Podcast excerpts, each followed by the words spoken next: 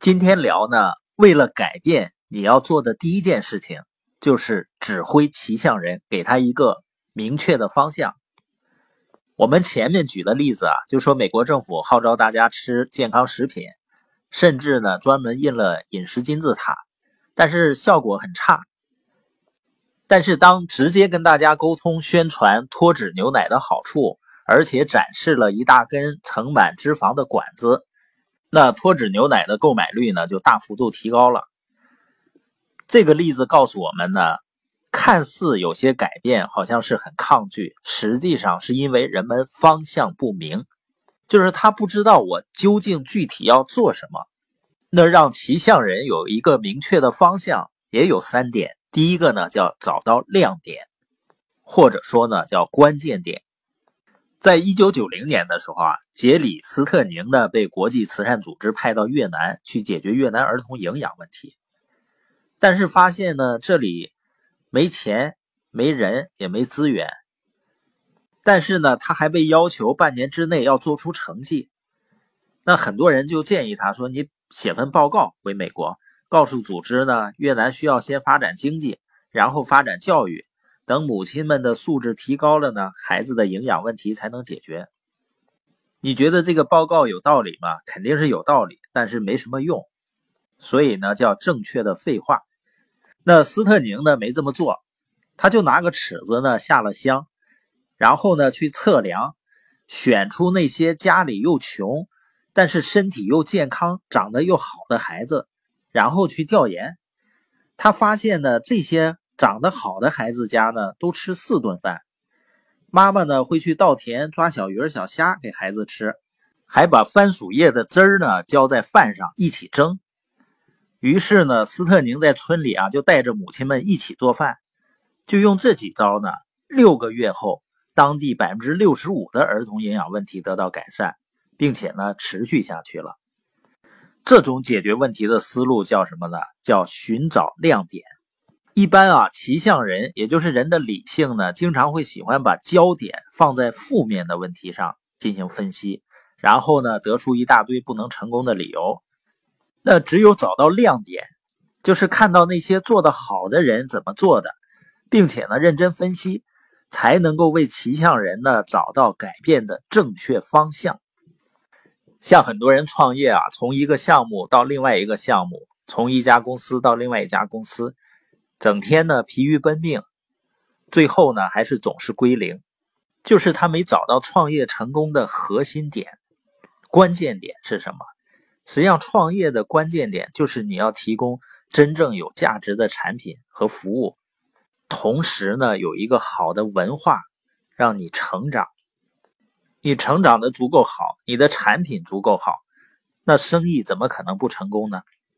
还有一个例子啊，有一个叫波比的。同学呢是一个人人躲着的学校霸王，而且他学习呢有障碍症。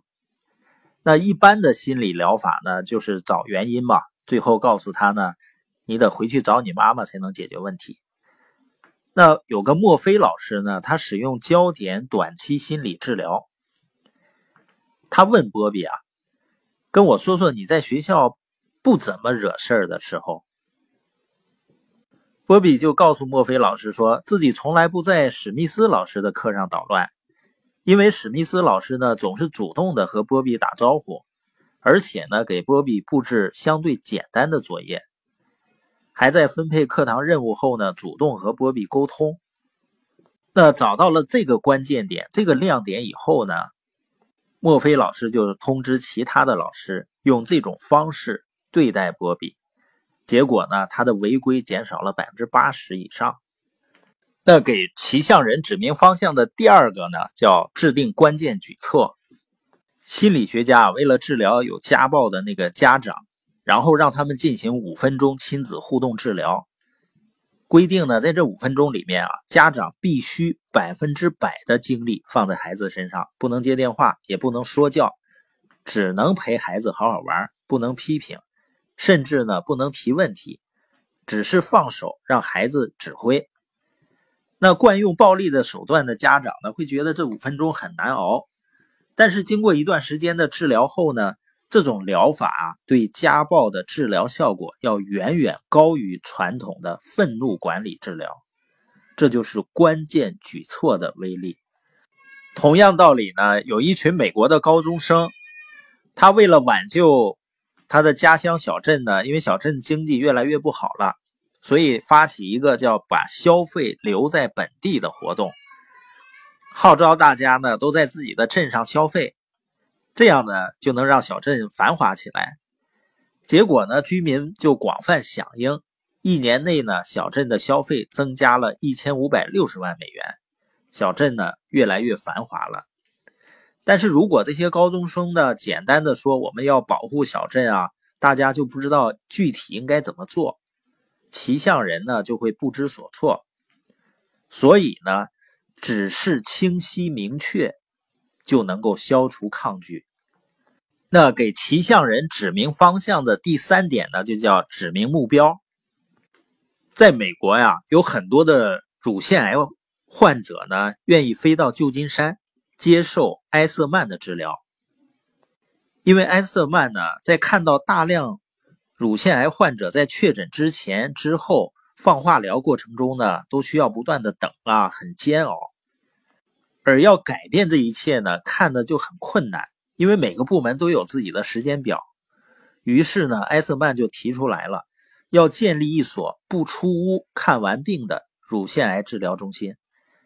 有了这个清晰的目标呢，各个流程上的医生都被调动起来，想方设法来配合患者，给患者呢营造了一个舒适贴心的服务环境。这样呢，来治疗的患者呢数量就飙升将近十倍，成为医院最大的利润来源。在管理中啊，我们常常使用叫。SMART 原则叫理性目标，理性目标呢对大象的感召力是很有限的，要给出一个具体的目标，它有两个作用，一个呢就告诉骑象人你要去哪儿，另外一个呢也让大象知道你去那儿的价值。以上呢就是我们说的给骑象人指明方向的三个点，一个呢是找出亮点。